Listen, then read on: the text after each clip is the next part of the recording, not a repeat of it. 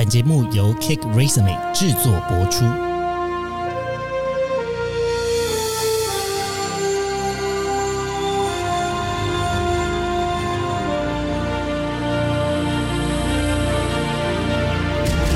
欢迎来到职涯探险，我们将固定在每周分享职场与人生的真实现场，图鉴各种职场生活丛林中的经验故事。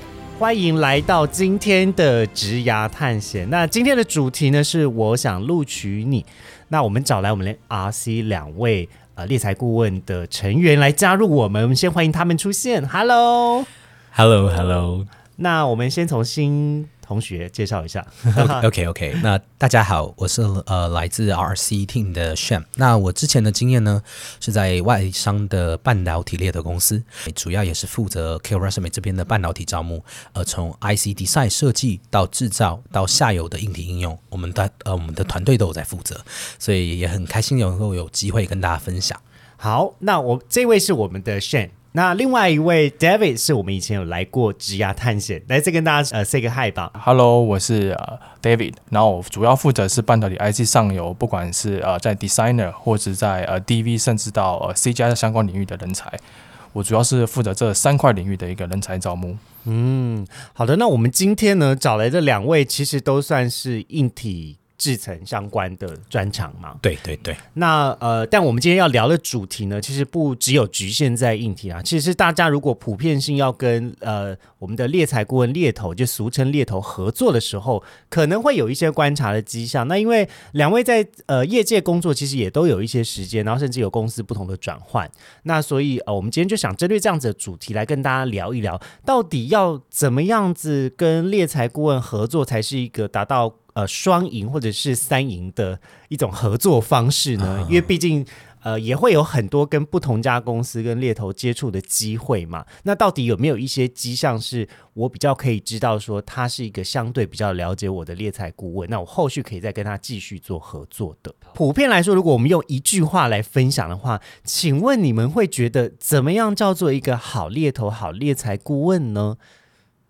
OK，我我觉得好的猎头基本上是要做顾问，所以顾问的最重要的问题就是他必须要能够问问题，嗯他的问题必须要能够针对人选的需求去提问。那当让顾问先来了解你，如果这个顾问他很愿意去了解你，那他就是个好顾问。可是如果顾问只是在卖自己手上的位置，他没有了解你的话，那这个顾问就我觉得不会是一个很好的顾问。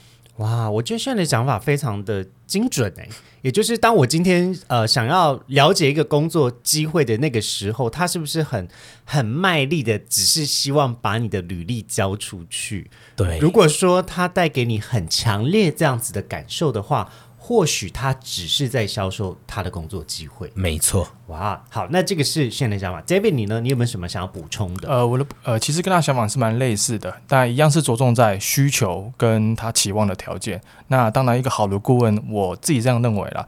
呃，还是针对于呃，要真正的去了解人选的需求，因为每个人的需求条件是不一样的。那有些人在意是钱，有些人在意是呃个人的成就感，甚至到工作地点或是家庭。那也没有所谓的对与错，那只是要去针对人选的期望去呃尽量的去符合他的条件。那如果他能达到这样的一个呃沟通的一个成效的话，那才是我觉得比较好。啊，这样说其实呃，应该是说人呢不大可能会随时想要换工作，所以他一旦要换工作的话，其实他的生活层面啊，或是他的未来规划层面，势必也会面临到蛮大幅度的改变的。没错，没错。如果能够把其他除了工作以外的项目能够包含在其中进去讨论的人，诶，他可能就不是只有单纯想卖你工作，他甚至也有帮你未来的人生跟生活也有纳进去考量。那或许这样子的顾问是可以再多进一步多了解、讨论看看机会的。没错。好，那这个是一个比较比较粗略的讨论啦。我想要问的是，那呃，请问你们就是身边有没有曾经有听过 candidates 跟你们抱怨过说，呃，怎么样子的合作经验是他过去比较不愉快的吗？啊，嗯，我我觉得这个经验其实，因为猎头是一个人的生意，然后我们对的只呃除了是我们的人选以外，我们其实也会对我们的客户。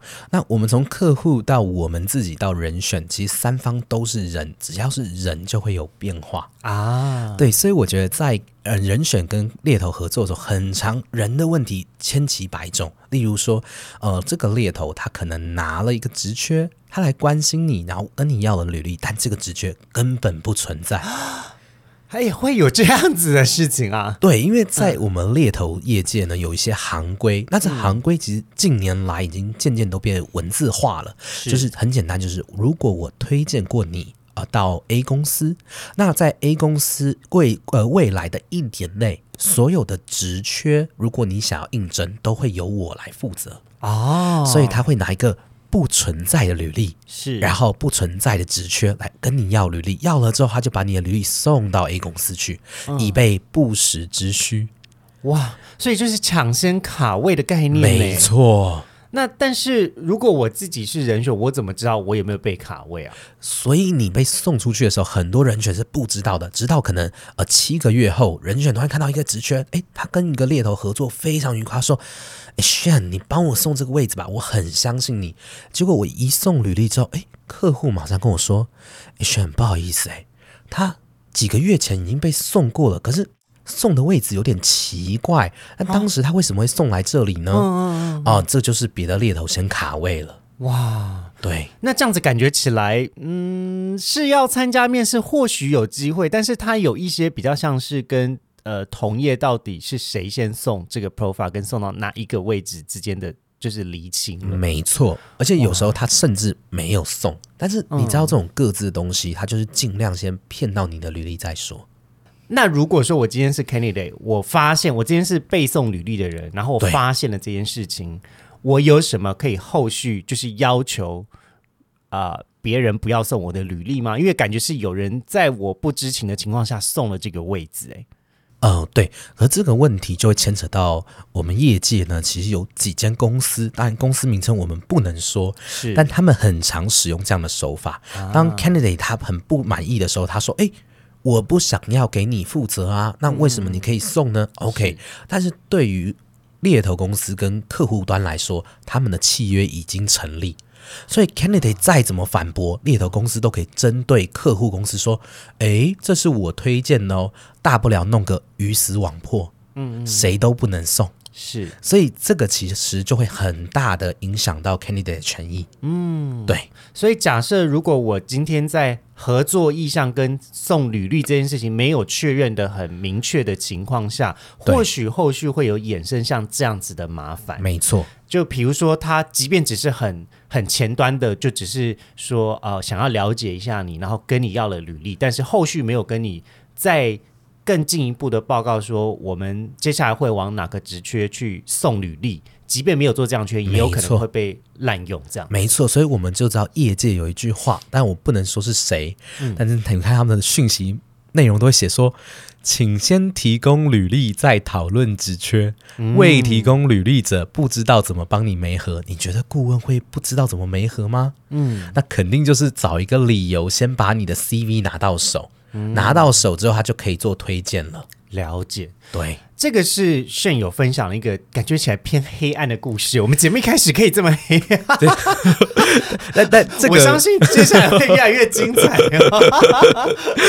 哎，没有啦，但但我我觉得这。呃，这样子的情况跟这样子的呃资讯呢，其实也有必要先跟我们的听众先分享啦。对，因为毕竟职涯探险的听众有蛮大一部分是大学生或者是职场新鲜人。没错，我们会想要分享这样子的资讯呢，其实也是希望大家在初入职场的时候能够有先多一点的心理准备。理解，就是在合作共识上面，如果大家了解，如果今天。呃，没有做一个比较完整的资讯的呃探究的话，你有可能会面临到什么样子的情况啦？没错。好，那这个是呃炫刚才所分享的，David，你有想要补充吗？呃，我可以补充在呃炫这边的一小部分的一些想法了。那针对这件事情，还是呃，我觉得还是两个字，尊重的一个概念哦。因为毕竟这是个人的一个呃职涯规划嘛。那其实呃，我觉得啦，就是假设呃跟任何的呃猎头。都是希望说彼此在沟通当中是先达成这个职缺是否对这个人选是有兴趣的，然后另外这个职缺是否真的很清楚的表达公司需要什么样的人才。那当彼此都谈拢的时候，您再提供履历，而不是在呃最早先就先提供履历给 hunter，让 hunter 知道说，哎、这你的履历是这么容易就得可以被取得的。嗯，对。但我有一个疑惑，因为过去我也曾经有接过呃猎头的接触，那当然就也不是我们公司的，也不是我过去在猎头公司的人脉，就是全新的不不认识的人。那他询问的方式其实就是蛮暧昧的，比如说他看到你在搜寻某方面的职缺，又或者是你在呃，linking 上面呢，就是有曾经分享过某块领域的一些想法，他就直接先来 approach 你，就是先先先接触你，然后就跟你讲说，哎，我最近在某公司，就是哎，他不会讲很明确嘛，因为有的时候可能跟呃公司端有一些保密条款，他就讲的很暧昧，就讲说，哎，我跟某公司有个类似什么职缺，然后就直接先要了我的履历，然后我就给了，然后后续呢，那实际的状况就是我给了之后，他跟我约了一个时间 follow up，可是他放我鸟。然后隔天再跟我约时间，我就不爽了，所以我就没有跟他继续见面了。嗯啊，对，那有的时候我会觉得说，啊，为什么好像在整个在合作过程中就是神神秘秘，然后我我明明就展现蛮大的诚意了，其实我已经先把我的履历给你，而且我还先安排好我的时间，但你最后给我 no show，嗯，我会觉得没错，哎，这样有点不被尊重哎。请问我可以在这件事情上就是表达我的不满吗？可以，可以，可以，这绝对可以。我们讲这个，实话说啊，只要越神秘的人，他越有有问题。问题啊。等一下，这是什么征信节目吗？没有这个，这个就是我们在问人选的时候，有时 嗯我们先讲人选端，有时候我们跟人选说，哎，我们这个薪资都大概谈拢了，那是这个客户呢，他想要确认一下你去年的扣缴凭单啊，啊，确认一下你的数字是不是真的如同你所说的那么多。哎，人选这时候如果神神秘秘，嗯嗯，你大概就知道他有问题。啊，对，但是猎头顾问也是，你问他说，诶，这个位置有多少人？嗯，这个位置薪水多少？是这个位置未来的规划是什么？他也神神秘秘的时候，你就知道了，这个猎头要么是他不专业，嗯要么就是他有一些话不能跟你说。就是如果他有一些资讯，他没有办法那么直接跟你揭露，那他有可能在这一块是有待商榷，就是不能够全然相信的。对，没错。那这个是在跟猎头顾问合作的第一个很重要的迹象吗？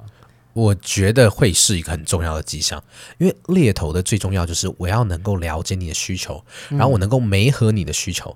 那如果你今天告诉他说，啊，我肚子好饿，我就想要吃意大利面，嗯就是他背后弄弄神神秘秘的，你怎么知道他端出来是不是炖饭？嗯，对吧？所以他可能跟你讲的时候，哦，说对对对，好，我们可以喂你喂饱你。他说你一定能吃饱，但你吃的是什么？诶，有时候他就不说了。嗯嗯，对，所以我觉得这个就是你要注意一个迹象。如果猎头顾问神神秘秘，那肯定有问题。第二个呢，有没有就是在接触的过程中会觉得这个人蛮不可信？比如说像我刚才举的举的这种时间上面没有很尊重，或是在资讯揭露不对等的。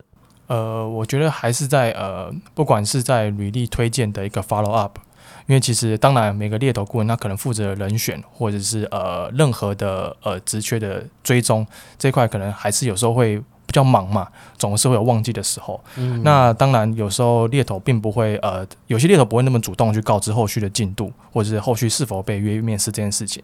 那这个就是考量到呃您跟呃就是人选跟猎头顾问之间的一个粘着度了。嗯那其实有时候呃很多人选不喜欢跟 Hunt 合作的原因，就是因为有时候履历推荐出去就没下文了。那当然有可能就是遇到炫之前刚刚前面讲到这这个直觉是假的，那那普遍上面我，我到底有一个什么样子的标准要求，是我可以这样子去跟猎头谈的？比如说，那我可以提出，请你送出我的履历之后，告诉我就是有没有进度吗？就是这个这样子的要求是会太过分吗？因为我相信有很多就是人选在提出要求的时候，其实心中有最大顾忌说，啊，我会不会得罪这个人？他就乱乱搞我的履历，或是乱送机会？因为他毕竟像是一种又是互利，但是有些互相害到彼此的合作对对对对方式。所以说其实呃我自己的感觉啦，其实三到五天的追踪其实是都是蛮合理的。啊，对，因为其实呃，有时候就是因为我刚才讲的嘛，有时候忙可能忘记了，马上去做一个后续的一个告知。那其实三天的一个呃简单的询问，其实对彼此来说都是个提醒。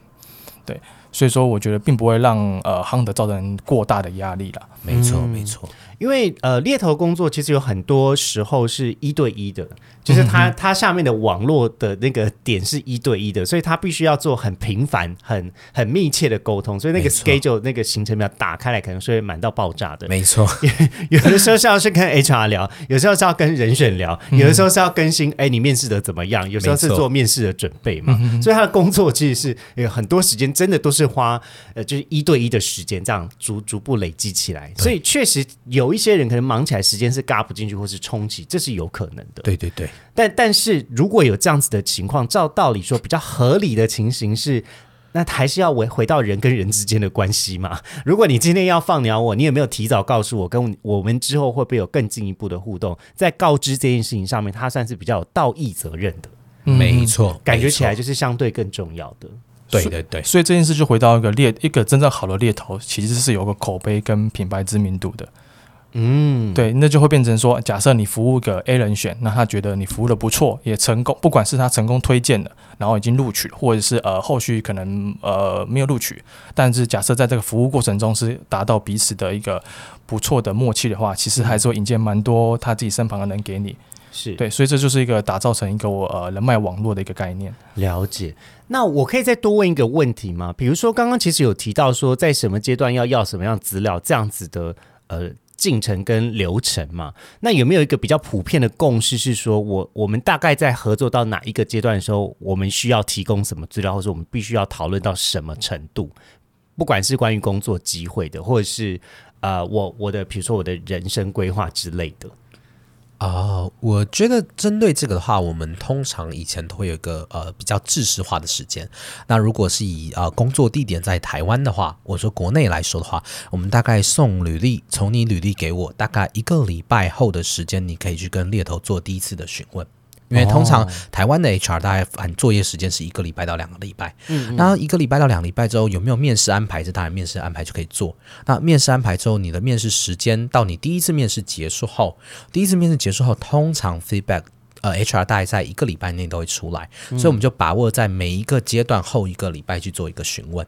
这在台湾左右，但如果工作地点是在海外的话，那大多数我们的那个资料都必须送到总部去做呃 screen 的动作，所以这些资料大约我们会抓一个月的时间。所以如果是海外职缺，通常行政流程会比较长一点。啊，难怪我有听过一些海外工作机会，在面的过程可能面到半年的都有、欸，对对对，真的哇，那听起来感觉，如果假设你今天在台湾的话，是以周为单位做推进，对对，嗯以周为单位的话，我觉得是一个呃有弹性，而且你也不会觉得很打扰对方的状态。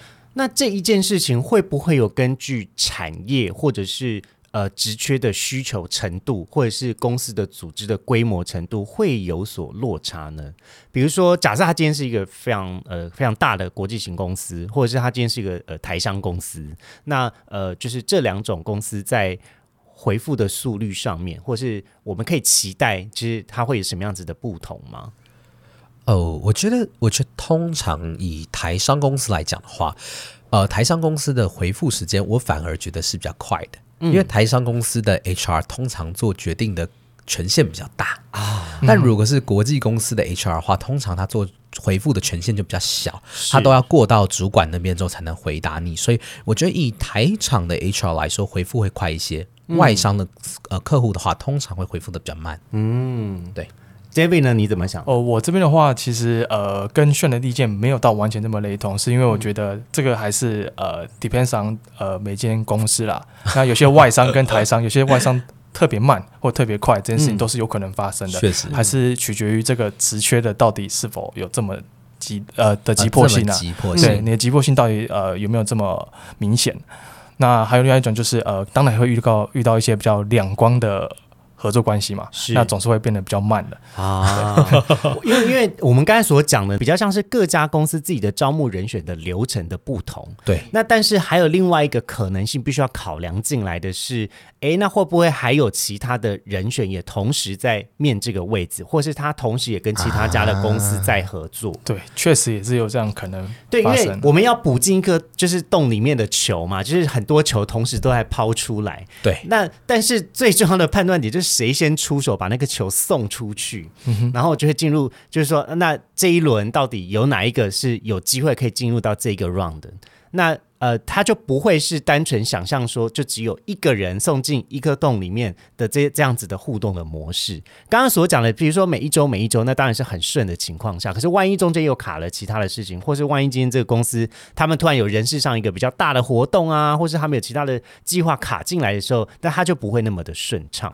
没错，嗯那但对于后，就是对于我们今天想要找工作的人来说呢，也会有蛮大的困惑啊。那我怎么会知道中间的猎才顾问跟我讲的到底什么是对的？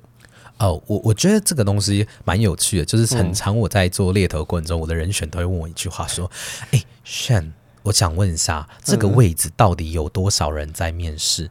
那我是不是你的唯一？”大家都会很好奇吧？对，但是我就会直接跟人选说：“拜托。”如果这个位置我只送两个人，客户会杀了我吧？哦，对不对？你你也懂，你不是我的唯一，对不对？但是我会是你的唯一。好是好喜欢哦，讲的很直白。那那这样的话，我要 我是你的唯一，所以你得做什么事情？你就要尽量的把所有东西让我知道，因为你越让我知道，你越提供你的资讯给我，我就越知道该怎么把你给 sell 出去。嗯，对，所以对于在跟顾问合作来说，我觉得每一个人对于顾问来讲都是一个人选，都是一个好的人选。嗯，那人选的速度为什么会有快慢差别？其实中间人就猎头也有影响到啊。当然，猎头跟 HR 的客户关系维系，大多数就来自于人选到底多愿意 share 他的专业。嗯，所以人选愿愿意把自己的东西掏出来，让猎头去帮你包装，那你的速度就会比别人更快。所以你不要想着说我跟猎头是竞争关系，不是，他就是唯一能帮助你的人。但是你的猎头还要帮很多的人。嗯，那你想想看，谁回你讯息快，你的 Tinder 滑一划就知道要回谁了吧？哦，对吧？这个听起来感觉是有一点微妙啦，因为变成是说，好像在资讯揭露的状态、跟信任的程度，还有呃积极的程度，其实呃人选在初期相对都会是站在一个资讯比较不对称，没错，然后又要展现较高的信任跟积极的程度，没错，然后才会有办法在确保自己在想要的工作机会之前有一个好的时机点。没错，所以这个时候你要怎么去信任，就是好的猎头的口碑，他的 reputation 就很重要。所以你必须要在一个你只有还没认识他的阶段，你就要先相信他，嗯，这样子他才会能够帮助你最多。那我觉得在找工作机会上面，就像是你到底愿不愿意去信任。如果说他就是那个机会的话，那你就放心的去把握吧。那如果我今天是人选的话，请问我要怎么确认一个猎头的口碑是好还是不好啊？哇！这个我觉得这个问这个问题就是非常复杂的问题了。不要忘记，我们今天节目要跟大家讲五件事哦。对对对，这个这个可能我们要花很多时间去解释。但如何去确认一个猎头好不好？我觉得很简单，就像回到我们一开始的主题，他如果是一个更愿意去了解你的人，嗯，那我觉得就是一个好的猎头。因为好的猎头才会花时间去了解你。虽然你们说资讯是不对称的，但甚至很多猎头很急切的 sales 位置。他根本忘记了自己的工作，所以一个好的猎头一定会先了解你。那不论他的心是什么样的猎头，但是他在技术面、在工作面绝对是专业的。嗯，对。所以听起来感觉，如果你们在接触的过程，至少那个对谈跟对话的方式。他是对你先有做一些功课，而不是叫还在电话中直接第一次接触你就叫你自我介绍的这一种。对对对对对，没错 没错。那你三一问三不知，然后说哦，这个我要再确认一下，哦哦，我要再问一下他们 HR。那像这种感觉就比较两光，可能就就要稍微稍微的谨慎看待。没错，看待你们的合作要不要继续下去。我讲的很保守啦，因为这这也蛮主观的。确实，对啊，因为每个人工作跟对于工作回应的这种期待，真的也不大一样。没错，对，所以这个还是还是要看大家就是平常累积的互动。如果我们多多的累积这样子的观察，到时候在合作的时候也会相应有个比较的标准啊。确实那，但如果大家都没有任何经验的情况下，那就是试着走完一次流程看看。哎，没错没错，试着看看，如果这一次机会嘛，对体验是不错的，那我相信就还有更多次。嗯，好的，那这是刚刚我们所讲的一点哦，就是如何在呃判断有没有一个好的口碑的一个呃回应。那接下来我们要来做一个情境的提问喽。假设说呢，如果今天公司是因为被这个猎财猎头洗，然后去收了一个不可能的人选，请问这样子的是这样子的情境是有可能会发生的吗？我觉得这个情境发生的几率不大。不太可能。怎么说？通常人选都会跟我说：“哎，有没有办法说帮我多推荐，然后最后能够放进去？”我觉得如果是在有专业的知识含量的状态下，HR 甚至会因为这样子而放弃再跟这位猎头合作。你说他如 HR 如果真的收到猎头这样子帮忙 pass 这个资讯过去，反而这个人会被黑。对，这个猎头会被黑，所以当一个猎头他可能在他资历不够深的时候，他可能会愿意去做这件事情。但通常有经验的猎头都不会去送非常不合适的履历。那我必须说，如果是不合适的履历，这个猎头还说要帮你谈的话，那你就要小心他了。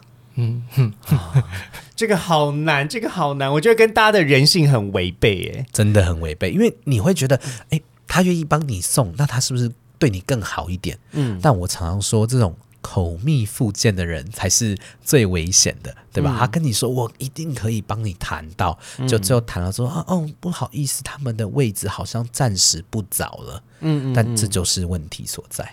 了解，但但我觉得这个也是回归到找工作的本质啦。今天如果你真的很想要做领域跟跑道上面的转换，那你要看你有多少的本事跟材料嘛。没错，因为毕竟猎头只是从中去帮忙媒合的人，但他并不是最终决定有没有办法录取你的人。没错，那公司其实也会依照这件事情来做评估，所以你自己本身就没有很有把握的缺，好像有多了猎头就也不会增加太多吧？是这样子吗？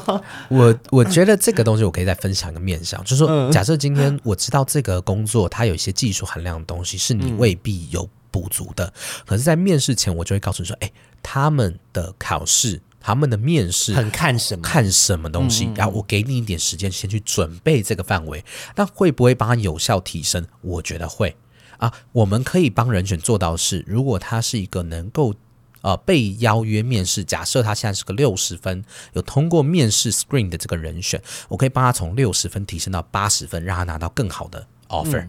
但如果他今天是还没到达六十分的状态，那他就要先花一些些时间，让自己先能够过第一个门槛。但在第一个门槛过后的事情，我可以帮他提升非常多。嗯，对，所以感觉是也是要看你的本职有多少，那个加分的比例还是会有受限没错，没错，如果你的本质就是不及格的情况下，要让你及格，可能就会有困难。对。但是你但是如果在及格分之上稍微帮你有一些些加分，或是帮助你在准备面试这件事上，因此而得到加分，是有机会的。没错，但是你本来就不是，你本来就不适合这个缺，那真的就也不要去拜托猎头帮你投这个缺。对，没错。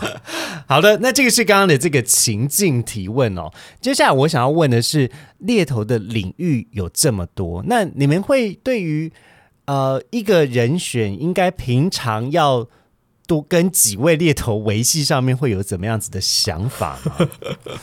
哎，David，你来回答一下好了。我觉得，因为毕竟我觉得站在一个猎头角度会觉得说，嗯，没有你，你只能跟我合作，你们一定会讲出这样子的回复。但是我今天要听比较公正的答案对，我觉得啦，就是大概三位左右吧，就可以有比较出差距性的。哦。啊，怎么说是三？该三是一个神秘的数字吗？因为五个你会觉得会忘记他是谁啊，啊，对不对？啊有时候你推荐你也不知道他是谁、啊，对不对？所以说我觉得三位是刚刚好啦。那三位的话，可能可以从这个三个人的呃一些，不管是在介绍职缺，或者是呃平常跟你沟通的一个呃彼此的频率上，那就可以比较出一个差异性了。那当然，因为三个猎头有可能拿到同样的职缺，或者是不同样的职缺，那可以透过这三个猎头去让自己更有机会去找到更合适自己的机会。嗯，那如果是你自己的话啦，你你自己会呃，怎么样去衡量说，那这三个我哪一个要先跟他合作啊？因为比如说，假设现在三个都是没有工作机会的情况下，我我是可以跟猎财顾问讲说，呃，我想要跟你介绍一下我，是可以这样约时间的吗？呃可以、啊，也是可以的啊、可以啊，这是可以的。所以，那假设我今天有三个就是全新都没有接触过的人，然后我就送出这样子的邀约，那就看我们在介绍跟聊聊彼此的过程中，他是一个什么样子的互动人，像是是像是这样子吗？呃，对，哎，其实像我啦，我自己不管是有没有职缺好了，或者是呃，可能看你是优秀的人才好了，那其实我们不，其实好的一个猎才顾问，其实跟呃这些人选其实可以成为一个好朋友的关系。没。错，对，哦所以说并不是说呃第一次的合作就能一定真的就会有工作机会。对，它是一个长期的一个经营呢、所以说其实嗯不用怕说第一次就是呃如果没直缺到底是要聊什么，那其实你的需求跟条件部分其实会依照每每个时间每个期间会有做些更改，所以其实就是如果透过长期的一个呃沟通或者是培养一个默契，其实会呃更让猎头知道你真正需要的是什么。其实我觉得，就回到刚刚我们第一个那个就提到，就说，哎，我们在处理的时候，很长你会觉得，哎，猎头可能有很多人选，那你也会想说，那我可不可以有很多猎头？但其实因为呃，这个行业是这样子的，每一个职缺呢，猎头可能都只能做一次推荐，所以你假如有三个猎头，他也不能够三次帮你推荐同一个职缺。嗯，所以我的角度反而会像是说，如果你有一个合作习惯已久的猎头，那他基本上会是成为你最好的武器。嗯，那你说，哎，那猎头彼此之间会不会有些像是可能 David 有的职缺，哎，我没有啊，我有的职缺 David 没有？但其实很简单哦，如果今天 David 他有的职缺，他知道他有 A 公司有职缺，即使我没有，只要有你好的履历，我可以将你的履历 floating 去 A 公司，嗯，那一样可以帮助你完成推荐。嗯，所以最重要的点是在于说，你跟这位猎头的合作关系够不够紧密？那我觉得一个好的猎头，他其实可以帮你做完所有的事情。所以，如果说你在选择猎头，我觉得初期你可以先 screen 可能三到四位，嗯，但到我觉得最后 eventually 你可能就只有一位会是你最好的朋友。嗯对，了解。听起来感觉是在呃投递履历跟职缺上面，还是要有一个很明确主要的方向啦。那知道你现阶段跟你合作的呃猎才顾问，他主要 cover 的范围有没有涵盖的范围，是不是有在其中？对对对，那万一万一如果真的有呃，就是因为人可能会有领域的限制，或者是他有一些人脉的限制。万一万一这个领域你觉得好像他不是过去所擅长的这个领域的话，那你可以再考虑看看其他人帮忙帮你没错送过去这样子。好，那这个是比较是关于人选的提问。接下来我要反过来换另外一个方向提问喽，好难哦！今天角色一直转换。来，我我现在的角色假设我是 HR，嗯，我要怎么知道这个猎头猎才顾问，诶，他是一个真的会帮助到我的一个合作伙伴呢？哇哦。这个问题讲完，不知道还能不能在这个圈子里。但我觉得最重要是我们跟 HR 的关系很微妙，比起跟人选更微妙。人选跟我们之间是基本上是完全同一阵线。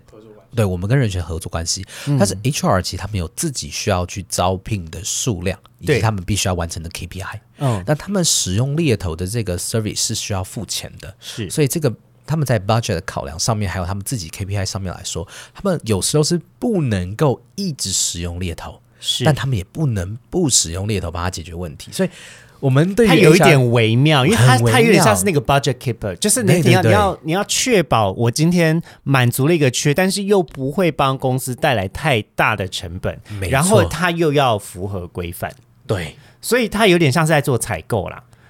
对有 有点这种有点像有点这种就像采购的感觉。HR 就是人力的采购啦，可以可以这么讲，因为对，呃，当然，当然，我是说，这样讲好像把答案很物化，可是也没有啊。大家，薪水确实 就是一笔钱，没没错。我们要把一个人把这个缺补起来的话，到底它可以带来多少的效用？是 HR 这边可能会有多方考量的。没错，所以他如果今天不想用你来卖，他就要必须自己生出人来。嗯那他今天如果他生不出人来的时候，他就必须要透过你来处理。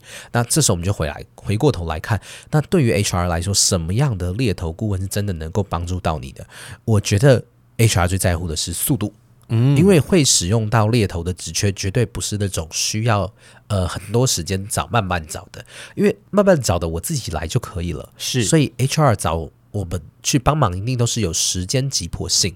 如果这个猎头他在短时间内送出来的履历，我们有一个 hit rate，就是嗯准确的程度是符合的、很好的，那我觉得 HR 就会很喜欢这位猎头。啊，因为他在关键时刻要你的时候，你可以给出他要的东西。对，就是他在关键时刻需要你的时候，因为他需要你都是关键时刻。如果不是关键时刻，HR 其实不太需要你。嗯，那 David 你怎么看这件事呢？我觉得呃，其实猎头对 HR 来说，其实就是一个救火大队，所以是当他们需要的时候，其实如果你要火烧屁股才能找你吗？呃，毕竟他们还是有一些 budget 的考量。对如果是真的没办法，或者是呃直觉太多，他没办法第一时间去找到，或者是呃是这个直觉可能需要更花更多的时间去呃做一个 tailor mapping 的话，嗯那当然就需要 hunter 这样专门去做这一块的人去呃协助他们达快速的达到主管的一些要求嘛。毕竟主管有时候还是会一直不断的给 HR 施加压力嘛。是，大家可以试想一下，为什么 HR 会受到压力？比如说，假设我们今天公司要突然要做一个版图的扩张，没错，那这个领域跟这样子的专长，或许是在公司的组织内没有这种人才，它是一个全新的领域。对，那我们在没有任何标准的情况下，要找到那个第一个人，其实是非常非常困难的。确实。那要符合这样子的想象跟呃公司版图扩张的一种时间的急迫性，跟它又又是一个相对重要的位置。那这个时候，如果有一个这个领域的专家来帮助你先做一个初步的筛选，推荐给你比较好的人选，那肯定是对于 HR 是节省非常非常大的心力的。，对，没错，那像这种情况下，哎，找找猎头感觉就是一个找猎才顾问，其实就是一个非常好的合作的时机点。没错。那还有没有其他的可能性呢？对于 HR 来说，我在什么时候可以想到猎才顾问真的可以帮我解决问题？除了刚刚讲的这个时间很急迫之外，其实我跟 HR 的合作很尝试，他们甚至需要一些市场上的资讯，哦或者他想要了解一些呃这间公司他们的薪资结构到底是怎么样。那因为嗯对于 HR 来说，他是在处理他们自己公司内部的，啊他未必对每一间公司都很熟悉。是可是猎头聊的人选是来自四面八方、五湖四海，所嗯以他们从我们手上可以拿到更多不同公司的资讯。啊那对于 HR 来说，这就是他们透过你，你就像是一个 sourcing channel 一样，你可以给他所有他想要的资讯。那在这样状态下，HR 不是只能从你这里得到人选，他还可以从你这边得到成长。嗯那这个时候，我觉得 HR 就会很喜欢你。所以，作为猎头顾问，其实我们平常不只是要找人，我们还要不断的搜新寻自己的市场资讯，没错，这样子才能符合 HR 他们对我们的期待。哎，我觉得这个分享蛮有意思的，因为可能大部分的找工作的人呢，都只会看到自己的处境，对对对，但就也相对比较看不到 HR 的处境。其实大家的处境都蛮类近的，也就是因为我们的人生就是只有一条 一条轴线嘛，我们又不是什么平行宇宙，你可以去跳来跳去，跳到其他时空宇宙。基本上你就是在这个轴线，所以你只会知道你的职涯或者是这家公司的发展的境况。。对对对，但是，呃，猎才顾问最有趣的就是，他就是身在很多人的生命线的交叉的中心点，没错，所以就有很大量的资讯、工作机会跟人选的资讯，刚好就在这个人的身上发生。对。那所以，如果说今天当 HR 想要了解市场资讯，也是可以，就是很光明正大找猎头吗？呃，我觉得是可以的。对，哦，那我我要怎么提出这样的需求？就是直接讲就可以。其实我们跟 HR 好到一个程度，我通常我通常都是会跟 HR 说，哎、我们可以加个 Line 或 WeChat。如果你觉得用公司 mail 不好联络这样的事情，你就用 Line 跟 WeChat 跟我联络。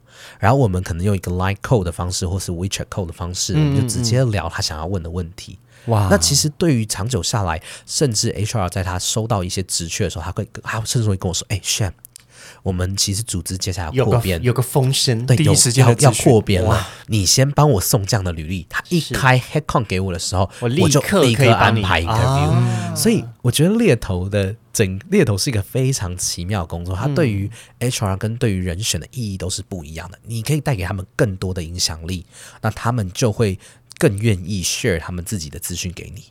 那我先帮 HR 问哦，就是假设我今天是 HR，我可以问哪一些资讯呢？比如说，我是可以问现阶段这个位置市场大概都开多少钱吗？或者是啊我可以问说，呃，请问如果我们设定这样子的条件，人会很难找吗？因为你知道，就是它多少还是有一点牵扯到我问出这个问题会不会显得我不专业？啊，哎，我觉得到底哪一些问题是我可以问的啊？尽量问，真的吗？就是任何荤素不拘吗？荤素不拘。但是我们蛮妙的，就是我们嗯通常是各种问题我都会回答。哦而如果是摄取啊、到像是例如 A 公司它的组织结构，嗯，然后或是这个产业上面有多少公司，哎，我们在做这种东西有一个叫做所谓的 marketing mapping。嗯那在做 mapping 的时候，其实对猎头公司来说，mapping 也是一个会收费的。啊，对，所以我们会在能够免费让你试用的条件里面，嗯尽量给你一些资讯。但是市场上的薪资结构，我觉得这很 OK 的。是是，对对是对对对。那如果更专业，哎，非常欢迎，只要钱到位就好。如果现阶段你觉得有 mapping 的需求的话，其实也是一个很好可以考虑跟猎才顾问合作的时机点啊。没错，当然初步的了解或是初步的呃大概知道一下，我觉得这都是呃比较是礼尚往来啦，大家也都会愿意分享的。对对对，没错。好的，那这个是刚刚所讲的第二个，就是有可能会想到猎才顾问的时机点，还会有第三个吗？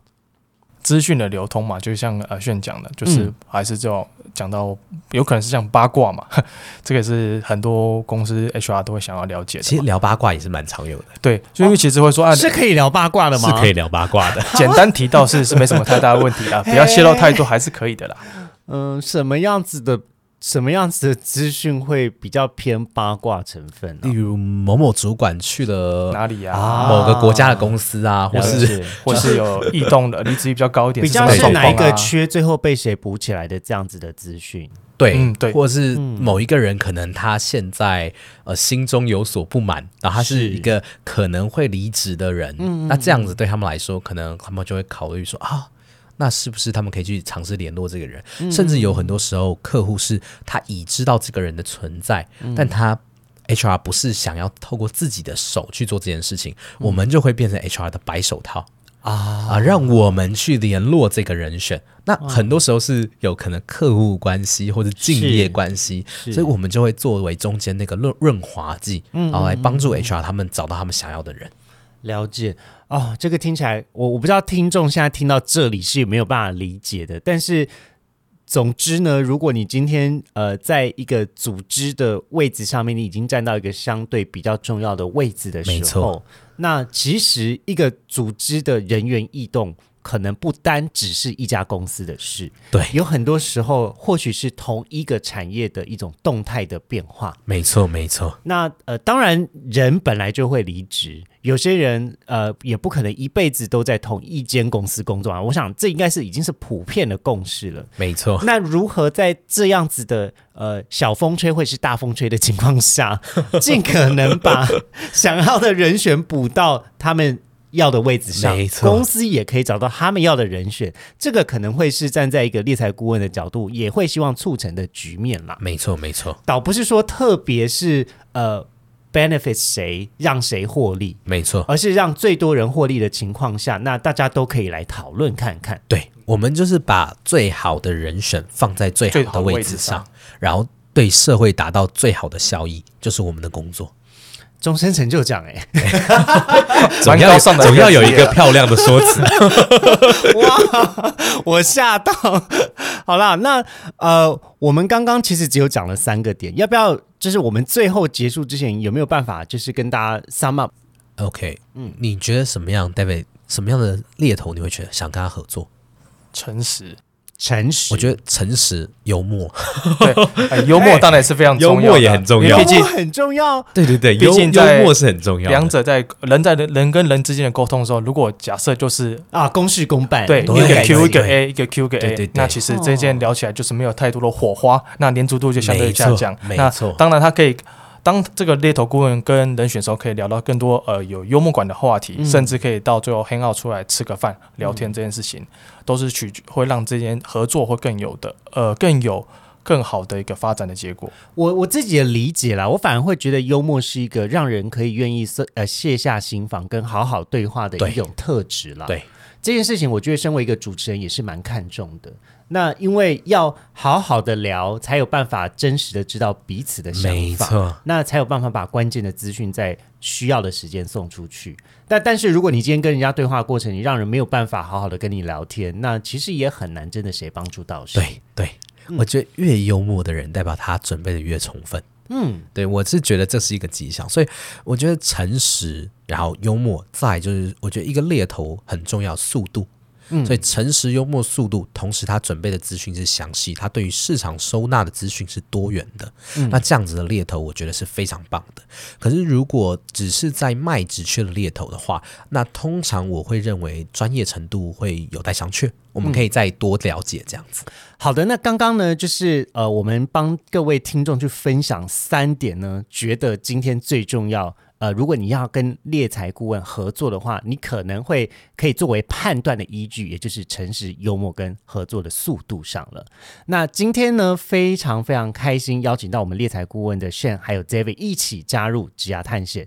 后续呢，我们还会再跟我们的猎财顾问合作其他的节目的单集，那请各位期待。那就先跟大家说拜拜喽，拜大家再拜见，拜再见。今天的职涯探险就先到这喽，希望你喜欢本集的节目内容。别忘了，请记得在 Apple Podcast、Spotify 给予我们五星的好评，并追踪我们的 Instagram 小老鼠 at take resume dot life c a k e r e s u m e 点 l i f e，分享给你周遭的好朋友。我们下次见喽，